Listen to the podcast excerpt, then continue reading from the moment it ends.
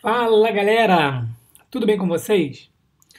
Vamos falar aqui então hoje, nesse vídeo, sobre quatro motivos para você investir no exterior. Existem vários motivos né, para poder a gente investir no exterior, mas aqui nesse vídeo eu vou trazer quatro motivos. Depois vocês participem aí nos comentários com outros motivos que vocês julgarem é, que fazem valer a pena investir no exterior, beleza? E aí a gente vai debatendo depois outros motivos é, para fazer investir ou até mesmo para não fazer investir. Mas o primeiro deles, então, que eu trago aqui é a diversificação.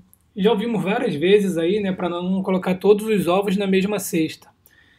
Então, se você fizer uma busca pela internet, pelos melhores conselhos quanto aos investimentos, né, a gente vai ver esse daí como um dos primeiros. Apesar da gente saber que existem frases de Warren Buffett e tem uma frase lá que é, ele fala que diversificação para quem não sabe o que está fazendo. Enfim, eu ainda prezo pela diversificação e a gente vai ver muito disso por aí.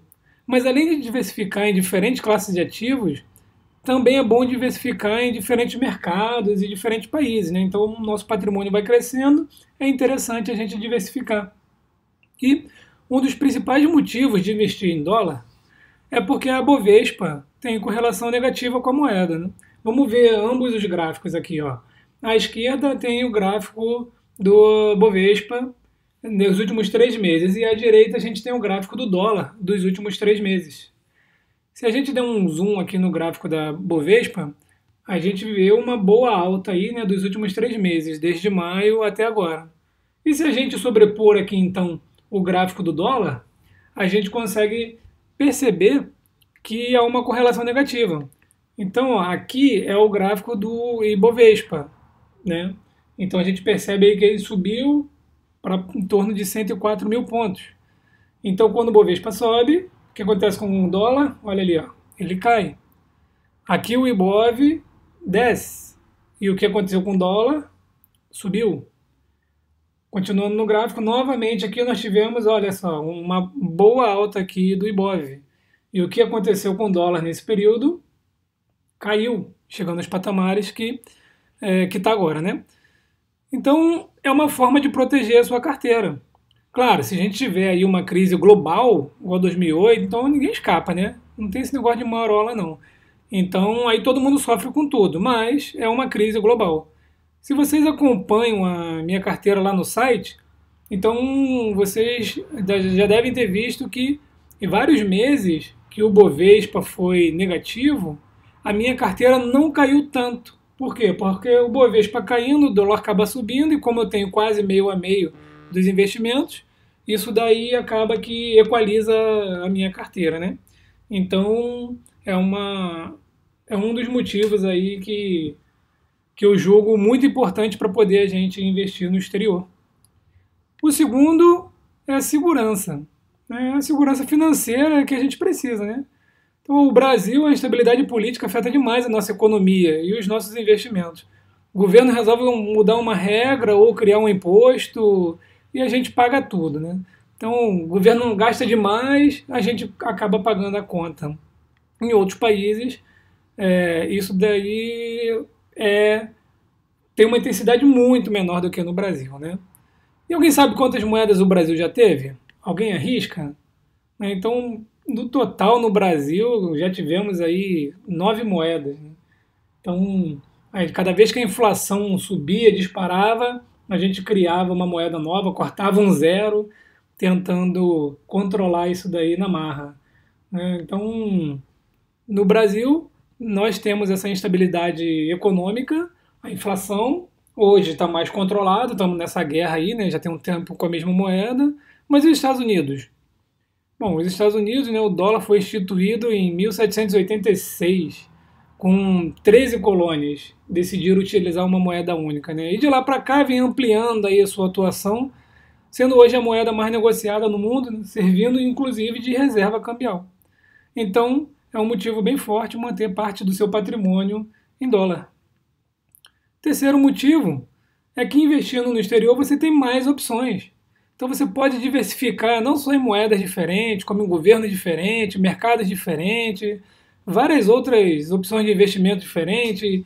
em REIT, ETF, bonds, é, CFD e por aí vai, né? Tem, tem muita coisa então para a gente investir. E quando a gente fala em investir no exterior, né, então nós temos um mundo inteiro para investir e pensamos primeiramente nos Estados Unidos, certo? Não é para menos. O mercado americano é mais de 40 vezes maior do que o nosso. E hoje é o principal centro financeiro do mundo. Mas também temos aí outras boas opções, né?